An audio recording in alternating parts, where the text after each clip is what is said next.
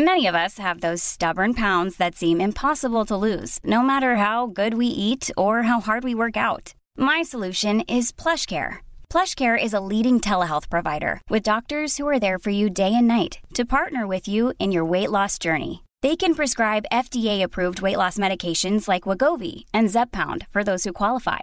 Plus, they accept most insurance plans. To get started, visit plushcare.com slash weight loss. That's plushcare.com slash weight loss. Quality sleep is essential. That's why the Sleep Number Smart Bed is designed for your ever-evolving sleep needs. Need a bed that's firmer or softer on either side? Helps you sleep at a comfortable temperature? Sleep Number Smart Beds let you individualize your comfort so you sleep better together. JD Power ranks Sleep Number number 1 in customer satisfaction with mattresses purchased in-store. And now save 40% on the Sleep Number limited edition Smart Bed for a limited time. For JD Power 2023 award information, visit jdpower.com/awards. Only at Sleep Number stores or sleepnumber.com.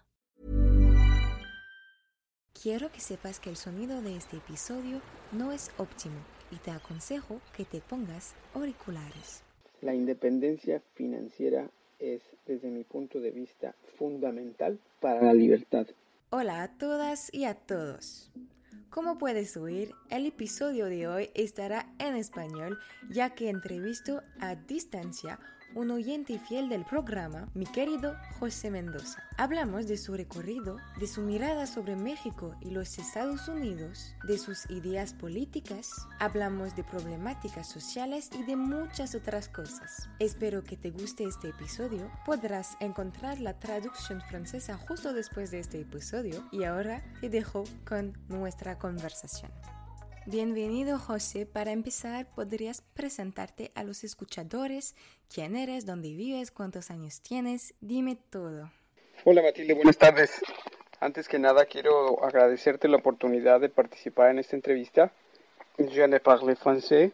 Me llamo José Mendoza, vivo en la ciudad de San Diego y tengo 51 años de edad. Vamos a discutir en este episodio de tu curso de vida y por supuesto empezamos con tu infancia. ¿Qué tipo de niño eras? ¿Dónde vivía? Quiero saber cómo viviste todo este periodo de tu vida. Mi madre me platicaba que mi fecha de nacimiento estaba de alguna forma programada para el día 2 y ese día precisamente fue cuando ella empezó a sentir pues la necesidad de llegar al hospital lo más rápido posible. Sin embargo, me platica mi papá que cuando querían entrar a la calle que llevaba al hospital, se atravesó un tanque militar y les dijo, señores, por favor, váyanse, no pueden pasar. Oiga, señor, pero fíjese que eh, mi esposa va a dar a luz. Lo siento, pero no puede pasar nadie. Les suplico que por favor se vayan porque tenemos órdenes de tirar a matar. Pues afortunadamente se retrasó mi llegada un par de días más y nací el día 4 de octubre. El día 2 el Consejo Universitario había citado a todos los jóvenes a que se reunieran en la Plaza de las Tres Culturas. Eh, la cita eh, tuvo lugar y en un momento en el que se dieron provocaciones en las que resultaron militares muertos, pues seguramente ustedes ya saben en qué terminó. Cientos de estudiantes mexicanos fueron masacrados. Muchos no tienen todavía idea de dónde terminaron. Y fue realmente una tragedia. Bueno, pues soy nativo de la Ciudad de México, donde nací un 4 de octubre de 1968. Viví en una colonia muy cercana al centro, era la colonia aeronáutica militar. Viví a un lado de la casa de mi abuela, era una casa muy pequeña. Mis padres eh, en ese tiempo eran profesores y ya estaban ubicados en el magisterio, pero tenía una tía que sí era activista política y de puro milagro se salvó porque mi abuela la, encontró y la regresó a la casa. En ese tiempo gobernaba el presidente Díaz Ordaz y las Olimpiadas fueron del día 12 al día 27 de octubre. Esos tremendos sucesos um, ocurrieron en momentos en los que había gran actividad política también en Francia. Mi mamá era profesora de una escuela primaria que estaba casi enfrente de la casa en la que vivíamos y mi padre estaba por terminar su carrera en la UNAM como licenciado en Derecho. Había terminado en la normal superior como profesor de historia, además de haber terminado como profesor de primaria. Yo soy el hijo mayor de tres hijos y los recuerdos que tengo más cercanos de mi infancia pues son los que pasé eh, al lado de mi abuela porque mis papás la mayor parte del tiempo estaban trabajando. Una abuela amorosa que cualquier niño podría ambicionar tener porque recuerdo que era muy muy cariñosa conmigo, era excelente cocinera. Um, ¿Qué más recuerdo de mi infancia? Ah, sí, recuerdo la profesora de mi hermano. Era una profesora hermosa. Tenía sus uñas bien pintadas, su pelo negro. Bueno, pues vamos a, a platicarles rápidamente de cómo era la casa de mi abuela. La casa de mi abuela estaba ubicada en la colonia aeronáutica militar. Eh, estaba ubicada en esa colonia, pues ella estaba casada con un coronel aviador. Mi abuelo fue el quinto aviador de la Fuerza Aérea Mexicana. Su casa era una casa grande y maravillosa. Los pisos de su casa estaban adornados con mosaicos de distintos tipos. Había muchas ventanas con motivos de la niñez de mi abuelo, pues eran vitrales de colores. En, los, en las esquinas de los techos había frisos de yeso con motivos de ángeles y de frutas. En la sala había un piano, un órgano y la hélice del primer avión de mi abuelo. Aunque yo vivía a un lado de la casa de mi abuela, mi casa era una casa muy pequeña, pero podría yo decirles que viví en casa de mi abuela más que en mi casa. Prácticamente dormía en mi casa y todo el demás tiempo lo vivía con mi abuela. Fui muy pero muy feliz y recuerdo también que a mi abuela le encantaban las plantas. Entonces había plantas por todas partes. A medida que mi familia crecía, llegó el momento en el que era necesario cambiar de domicilio. Entonces mi padre compró una casa no muy lejos de la casa de mi abuela, a la que nos tuvimos que mudar. En ese nuevo domicilio entré a la primaria, que también era una primaria pública. Cursé toda mi primaria y de ahí entré a la secundaria, que también era una escuela pública. Eh, la primaria estaba muy cerca y podía yo prácticamente a cruzar y a unas cuantas cuadras estaba mi escuela, pero la secundaria ya no estaba tan cerca. Para asistir a la secundaria necesitaba eh, utilizar el transporte público. Eh, para ese tiempo tendría yo unos 13 años más o menos, 12, 13 años. Y recuerdo perfectamente que mis padres me dieron toda la confianza y toda la libertad para moverme en el transporte público de la Ciudad de México. El utilizar el transporte público fue muy revelador porque me permitió ah, darme cuenta de cómo era mi ciudad eh, muy temprano, quiénes empezaban a trabajar, quiénes tomaban el camión. Por ejemplo, recuerdo yo salía de mi casa a las 5.45 para estar haciendo fila para tomar el, el camión a las 6 y de las 6 a las 6.35 o 6.40 eh, llegaba aproximadamente a mi escuela porque entraba a las 7 de la mañana. Eh, ese periodo ah, me permitió ah, me permitió aprender muchas características de lo que es la, la, vida urbana. Las líneas de metro en ese tiempo en la Ciudad de México pues eran fantásticas también porque por muy poco dinero uh, se podía uno transportar a lugares muy distantes.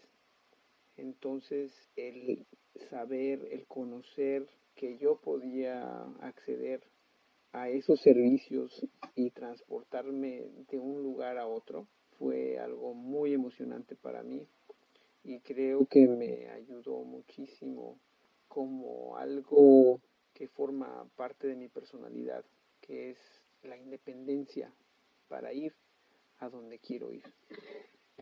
¿Podrías hablarme un poco de la educación que recibiste? Podría decirles que los profesores más, ah, más educados, los mejores, son los profesores de las escuelas públicas que están en la Ciudad de México, en las colonias, uh, no conurbadas, sino en las colonias que están en el centro.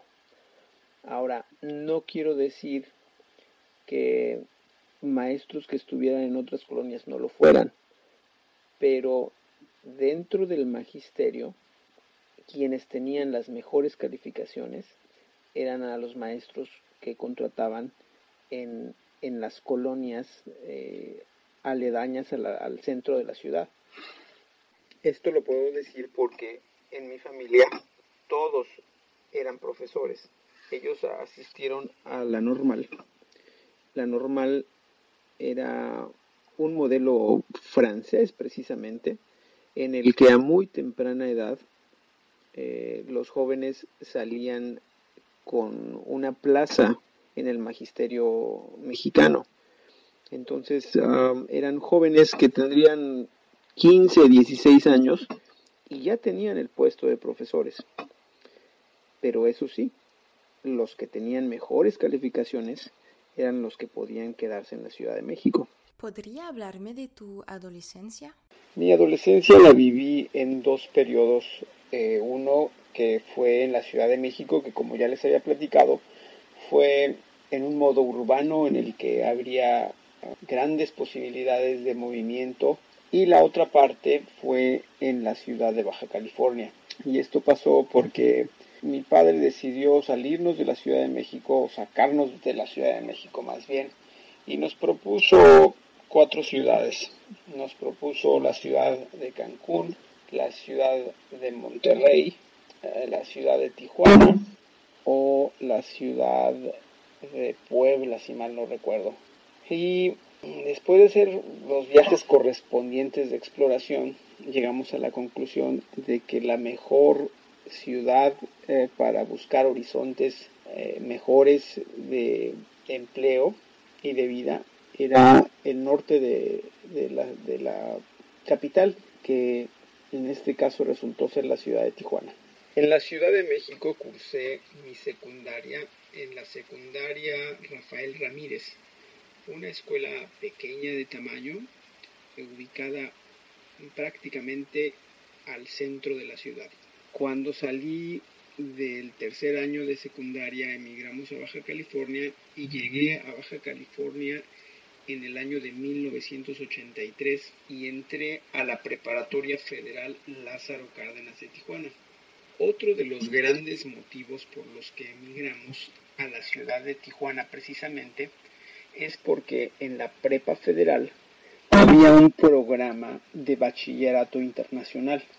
En la Ciudad de México solo había dos escuelas que daban el programa. Era un programa académico moderno que ofrecía una preparación universal, una preparación que eh, veía a futuro que el estudiante pudiera estudiar en cualquier parte del mundo donde decidiera.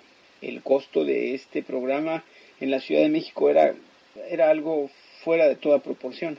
Y en la ciudad de Tijuana, en la preparatoria federal, que era una escuela gratuita, el programa no tenía ningún costo. La preparatoria federal Lázaro Cárdenas era una escuela con mucho prestigio en la ciudad de Tijuana. Se presumía que no era fácil entrar. Entonces me preparé muy bien en la Ciudad de México. Viajé en avión, hice mi examen y lo pasé. Vivir en la ciudad de Tijuana resultó algo fascinante. Recuerdo que algo que impactó grandemente era que no tenía nada que ver con el tamaño o con las características de una ciudad como la que en la que yo viví. Era una ciudad pequeña. Podía uno dejar su casa abierta ventanas y puertas. Podía uno dejar inclusive el carro con las llaves pegadas y no pasaba nada. No había robos, no había delincuencia. Algo que era totalmente anormal para alguien que venía de la Ciudad de México. Fueron unos años muy, muy emocionantes eh, porque pues conocí eh, a nuevas personas, hice nuevos amigos, cursé el bachillerato internacional eh, que tenía materias a nivel superior en matemáticas, historia, economía, química, biología, literatura. Desgraciadamente no pude sacar mi, certificado completo. Logré certificados independientes, pero el certificado entero no, no lo logré obtener. El examen de matemáticas fue muy, muy complicado y no, no lo pasé. Al final de tu educación, ¿cuál fue tu formación? ¿Qué estudios has hecho? ¿Y te resultó difícil encontrar tu camino profesional? Una vez que ah, terminé mis estudios en la preparatoria federal, eh, decidí darme un periodo vacacional, si a las vacaciones podríamos decirle dejar de estudiar, y decidí meterme a trabajar a un taller mecánico y aprender mecánica automotriz. Me la pasé muy bien, aprendí muchísimo, pero llegó el momento o llegaba el momento de tomar una decisión de si continuaba con mis aspiraciones ah, profesionales o con mis aspiraciones ah, técnicas. Opté por escoger mis ah, aspiraciones profesionales y decidí estudiar la licenciatura en Administración de Empresas. Pero el detalle fue que me regresé a la Ciudad de México. Esta etapa de mi juventud fue una etapa muy complicada porque mis relaciones con mi padre dejaron de ser buenas y se volvieron muy complicadas. Entonces pensé que lo mejor que podía hacer era separarme de mi casa, irme de mi casa y buscar lograr mis objetivos fuera del seno familiar. Entonces, así fue. Me regresé a la Ciudad de México, hice mi examen profesional, hice mi examen para entrar a la UNAM, que lo pasé. Hice mi examen para entrar a la UAM, que es la Universidad Autónoma Metropolitana. Y cuando eh, obtuve los resultados, en las dos pasé, pero la única escuela que me ofrecía un plan en el que podía yo asistir a clases era la UAM. Entonces decidí por esa, esa característica optar por ah, la Universidad Autónoma Metropolitana. Fui de, de, la casa de mis papás como a los 19, encontré trabajo y me tardé casi seis años en terminar, pues todo el tiempo trabajé y estudié fue un periodo ah, tampoco de peras en dulce, porque estudiar y trabajar requiere disciplina y mucho trabajo. Afortunadamente me encantó la universidad en la que estudié porque fue una formación consistente, una formación que nos enseñó a pensar crítico. Tuve excelentes maestros. Eh, gracias a esa escuela leí muchísimos libros que me formaron políticamente. Eran, era una universidad con tendencias socialistas y definitivamente creo que logró hacerme ella en mi, en mi personalidad. Trabajé algunos años para la Comisión Nacional Bancaria. Cuando terminé, yo quería regresarme con mi plaza a la ciudad de Tijuana, pero en la ciudad de Tijuana la oficina de representación de la comisión cerró, entonces me vi obligado a renunciar, regresé, regresé a mi casa. La relación con mi padre eh, mejoró muchísimo. Ahora, no quiero que piensen ustedes que me fui y que nunca regresé. Me fui de mi casa, pero en periodos vacacionales, pues por supuesto regresaba, saludaba a mi madre, saludaba a mi padre, pero ya en un plan de tipo vacacional. Cuando regresé a la ciudad de Tijuana, entré a, trabajar a bancos, luego abrí mi propio negocio. Hoy, ¿cómo te sientes en los Estados Unidos con el presidente Trump? ¿Es difícil como nativo mexicano vivir en este país? En el año de 2005 emigré a Estados Unidos. Realmente jamás pensé que en algún momento de mi vida eh, tendría yo que salir de mi país. Ah, yo vivía muy, pero muy feliz en México, pero se dio una ola de violencia tan, pero tan tremenda que no hubo remedio más que salir. Em, a la vida en California los primeros años fueron muy, muy complicados porque alguien que no está documentado es explotado. El no tener el famoso número de seguro social te hace ser una persona de segunda o de tercera categoría. No importa cuál sea tu preparación académica, si no tienes un número de seguro social, no tienes historia crediticia y no existes en el sistema, menos si eres ilegal. Afortunadamente esa situación la arreglé en algunos años y hoy puedo decirles que pues realmente es una pena constatar que él, como en México decimos, es una pena ajena vivir eh, en un país desarrollado con un presidente de cuarta o quinta categoría.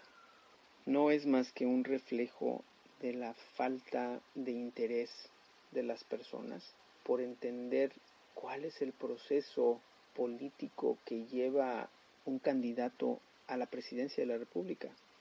Les va a parecer un tanto exagerado, pero podría yo asegurarles que la legislación en México le lleva a los Estados Unidos años luz en legislación, en leyes, en avances.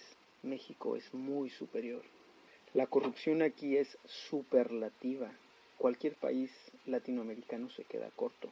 Nada más que la corrupción aquí es legal. Es tal el poder de las corporaciones que el Estado ya no existe como un mediador, como un regulador, como un ente que impulse a la iniciativa privada. El Estado se volvió un mero tramitador, un mero sirviente. Y realmente es una gran tristeza. Hay mucho, pero mucho que hacer en este país.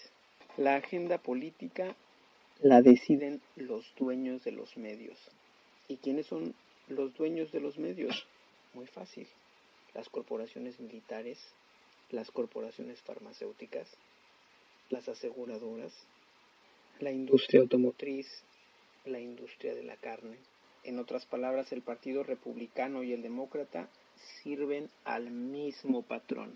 No hay diferencia entre uno y otro tengo esperanza en que poco a poco la población irá abriendo su entendimiento para optar por opciones políticas verdaderas. No es posible mantener una mentira por tanto tiempo. Es definitivamente un reto mayúsculo para las nuevas generaciones. ¿Te consideras feminista? Creo que bueno, no creo, estoy seguro que soy un hombre que cree en el feminismo, entendiendo el feminismo como la igualdad entre hombres y mujeres. Tengo dos hijas a las que adoro y a las que en todo momento he apoyado y he procurado que entiendan que ellas no necesitan, no necesitan de una, de, una persona masculina para que se sientan personas íntegras. Ellas son íntegras por sí mismas. Otra cosa importantísima, otro consejo que yo les he dado es que sean libres financieramente, que jamás por ningún motivo dependan económicamente de otra persona sea hombre o sea mujer. La independencia financiera es, desde mi punto de vista, fundamental para la libertad ¿Cuáles son tus metas en la vida? Mis metas uh, son modestas. Podría decirles que una de ellas es hacer masa muscular, volver a bailar y aprender dos o tres idiomas. ¿Puedes decir hoy que eres feliz, José? Soy un hombre feliz si partimos de la premisa en la que como persona yo decido ser feliz. Yo tomo responsabilidad de mis sentimientos y de mis actos. Y en esa responsabilidad decido mis sentimientos. Soy un hombre feliz, no feliz, muy feliz. Tengo unos hijos maravillosos y una esposa excepcional.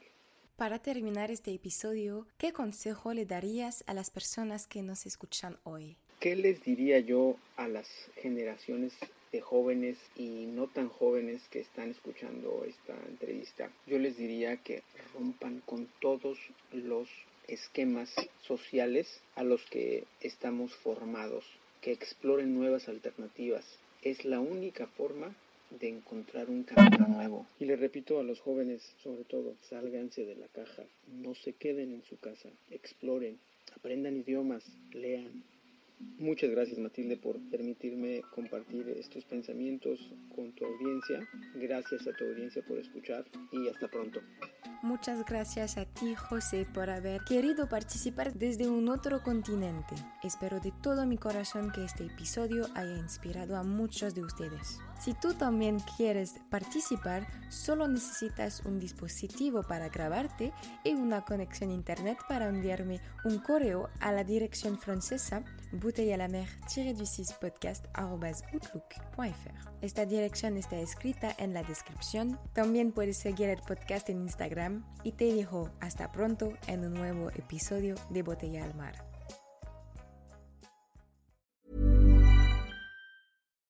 Here's a cool fact. A crocodile can't stick out its tongue. Another cool fact, you can get short-term health insurance for a month or just under a year in some states. United Healthcare short term insurance plans are designed for people who are between jobs, coming off their parents' plan, or turning a side hustle into a full time gig.